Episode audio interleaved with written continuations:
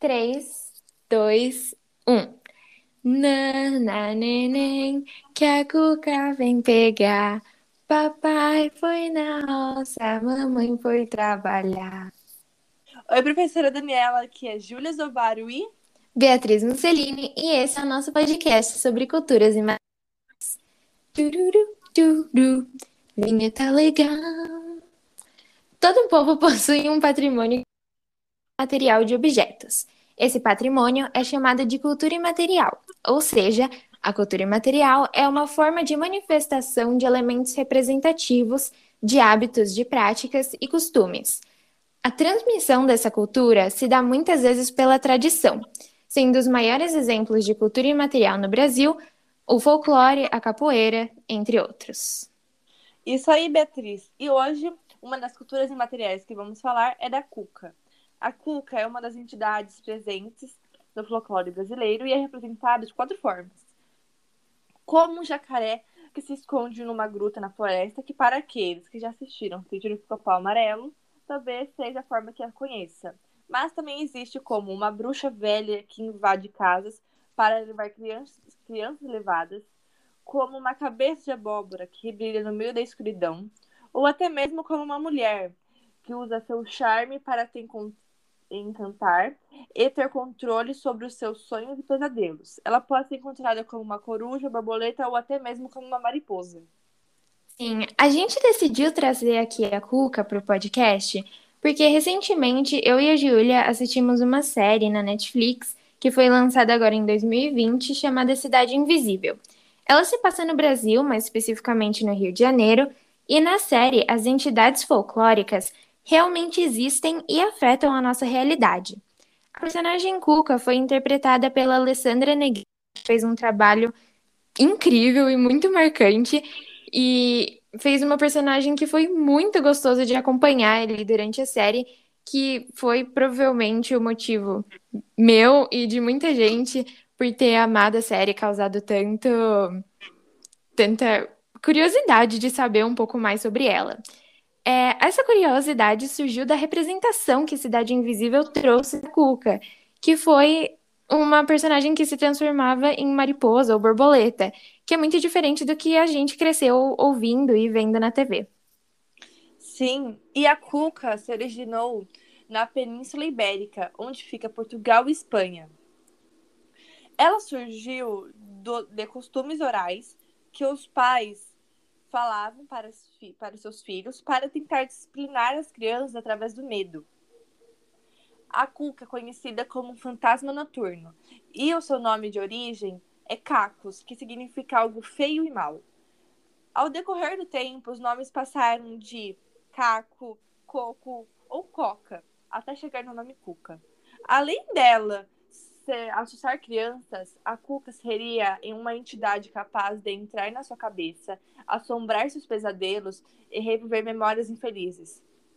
E, além, transformar sonhos em pesadelos terríveis.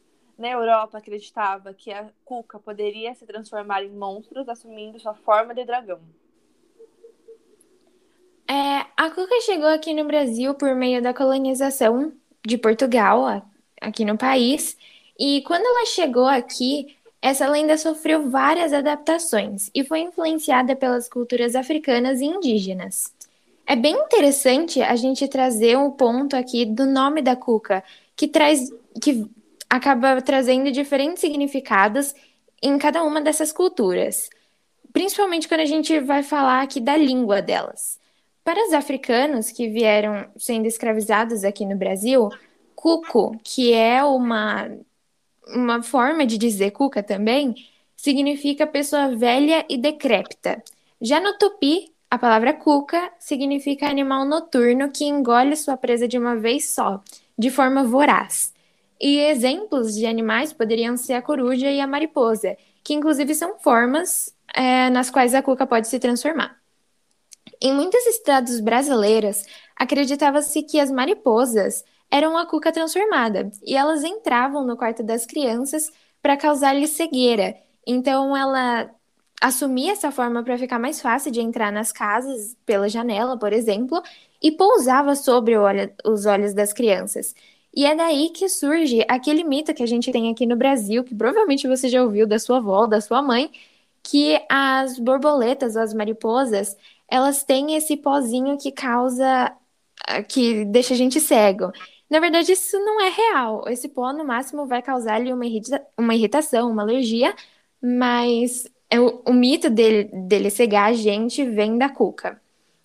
É, a gente provavelmente não conhecia essa origem e essas diferentes representações dela por conta de como a gente viu ela quando a gente estava crescendo, como a gente ouviu, como a gente leu. Essa personagem foi introduzida na, na nossa literatura no, li no livro do Monteiro Lobato, que se chama O Saci.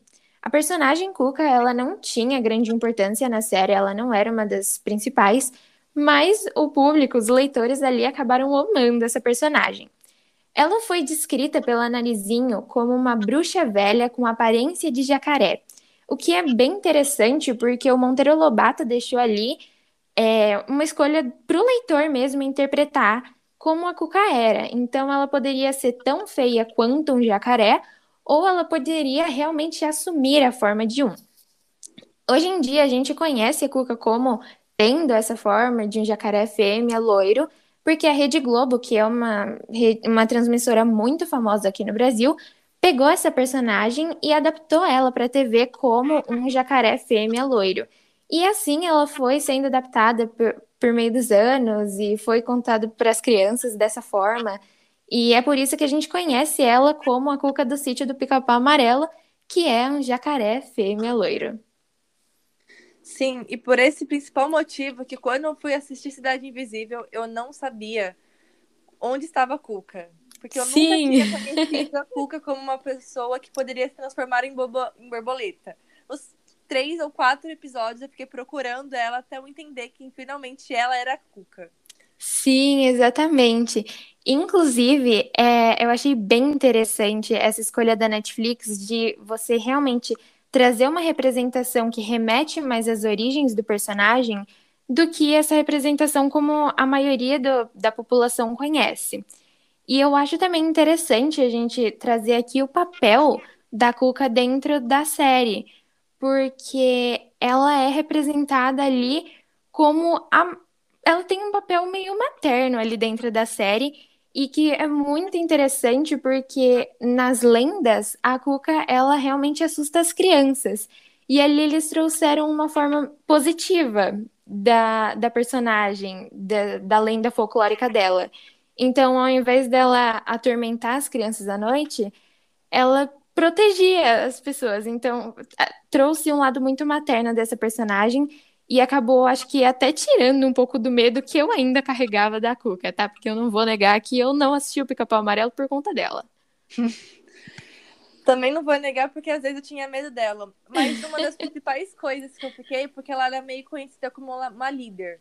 De todas as lendas que estavam na série, ela meio que era a pessoa que cuidava de tudo que tomava uhum. liderança de todos os atos.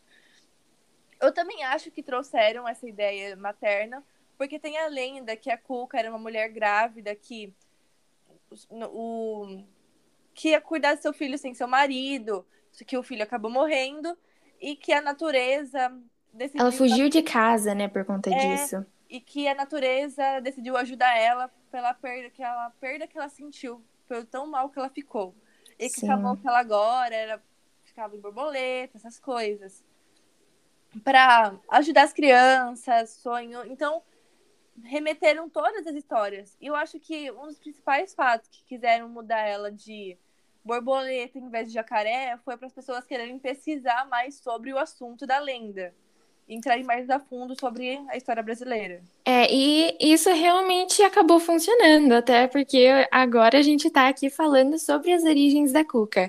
Inclusive, trazendo mais para esse assunto sobre as origens dela, o nome dela, é, eu estava comentando até aqui com a Gil que é muito interessante como as lendas do folclore afetam a nossa cultura até na parte oral. Então, a gente tem muito costume de quando tá falando com as crianças e a criança tá com alguma dor na cabeça, bateu a cabeça, algo do tipo, a gente fala, hum, machucou o seu cuco.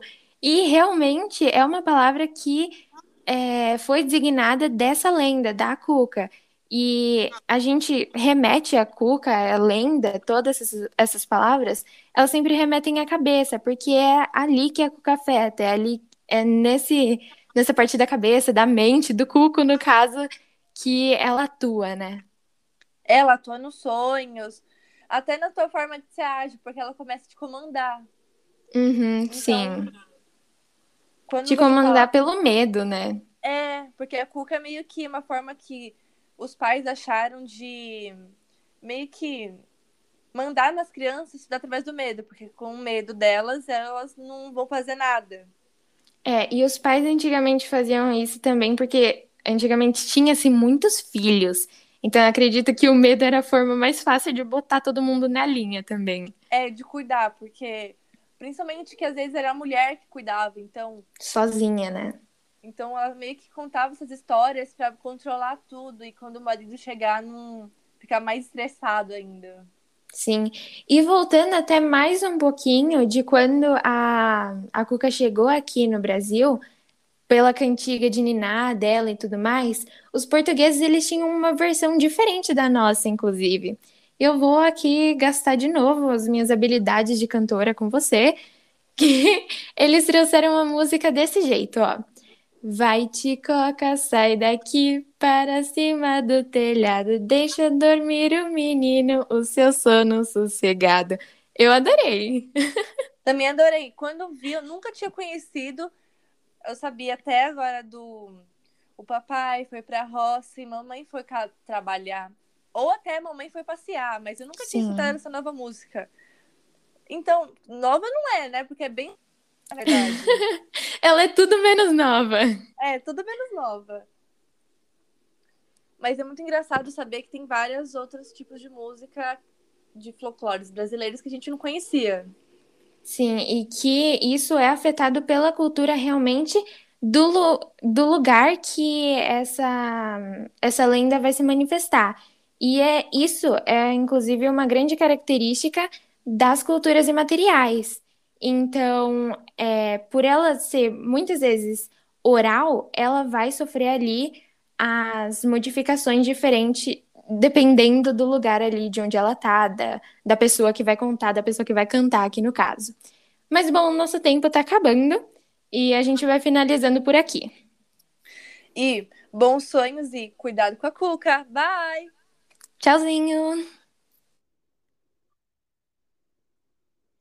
Beatriz, ultrapassamos o tempo.